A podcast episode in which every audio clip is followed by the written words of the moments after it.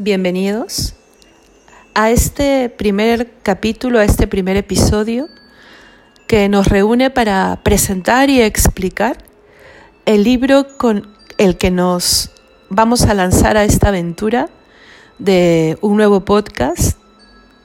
Vamos a empezar con el libro, la obra maestra del genio de la literatura, C.S. Lewis.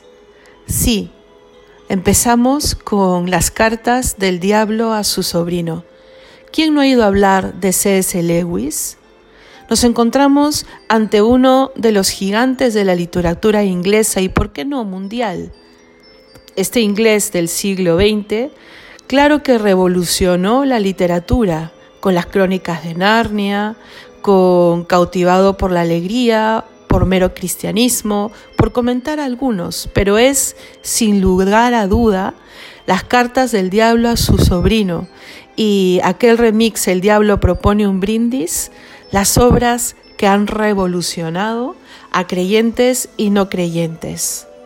Te invito pues a hacerte con el libro, porque no hay nada mejor que tener un libro entre las manos, y a reunirnos cada lunes y cada viernes, Dios mediante, para poder repasar eh, las cartas y para juntos poder rescatar algún buen comentario que nos sirva, no solamente para el deshacimiento y la diversión, sino y sobre todo para el crecimiento personal. Pero ¿por qué leerlo? No solo porque es un clásico, y porque C.S. Lewis sabe hablar de las verdades más profundas sin caer en tópicos, sino y sobre todo porque es muy necesario el leerlo. Le hará mucho bien a nuestra mente, a nuestra alma, a nuestra vida en general. Además, porque un tema tan original, ha sabido escribirlo de una manera insólita, sin caer ni en extremos de dogmatismos o de moralismos o de solo fantasías. Bien, no quiero alargarme en esta presentación, pero sí me parece importante situarlos un poco en la trama de esta obra genial. Es muy sencilla. Existe un diablo, veterano, que enseñará a su neófito sobrino el arte de tentar a los humanos, para que se alejen de Dios y caigan siempre en las tentaciones, en el territorio del padre de la mentira, Satanás.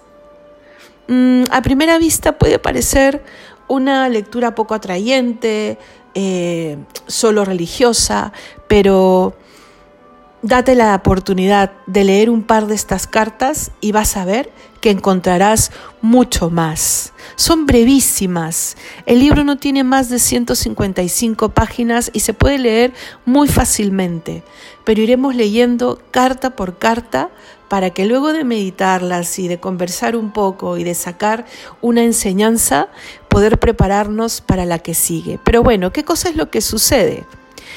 Orugario es el sobrino, mm, por llamarlo de alguna manera, eh, inepto, ¿no? De un diablo mayor que tiene o se le adjudica un paciente. Es así como llaman a los seres humanos. Y este paciente se convierte. Y esto eh, genera en Orugario una grave catástrofe. Por eso acude al demonio veterano a Scrutopo, que le irá recomendando qué hacer en cada situación y cómo tentar para que este paciente abandone el camino cristiano que acaba de iniciar. Los ejemplos, las situaciones son muy concretas. Creo que ahí radica el valor de esta obra.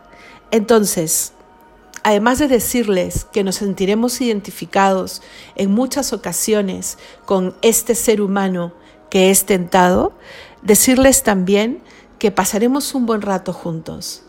Estoy segura que no tardarán muchas cartas antes de que te hagas con el libro e incluso se lo recomiendes a alguien más. Entonces, sin más dilación, preparémonos para abrazar una obra que refleja, como pocas, el estilo brillante de Lewis y su refinada y penetrante ironía. Tras el humor de esta entretenida narración epistolar, una profunda reflexión sobre el problema del bien y del mal en el mundo contemporáneo, podrás conocer un poco mejor cómo funciona la tentación, cómo el poder de la gracia y cómo nadie puede forzar nuestra libertad para obrar el mal. Te invito entonces a empezar esta nueva aventura.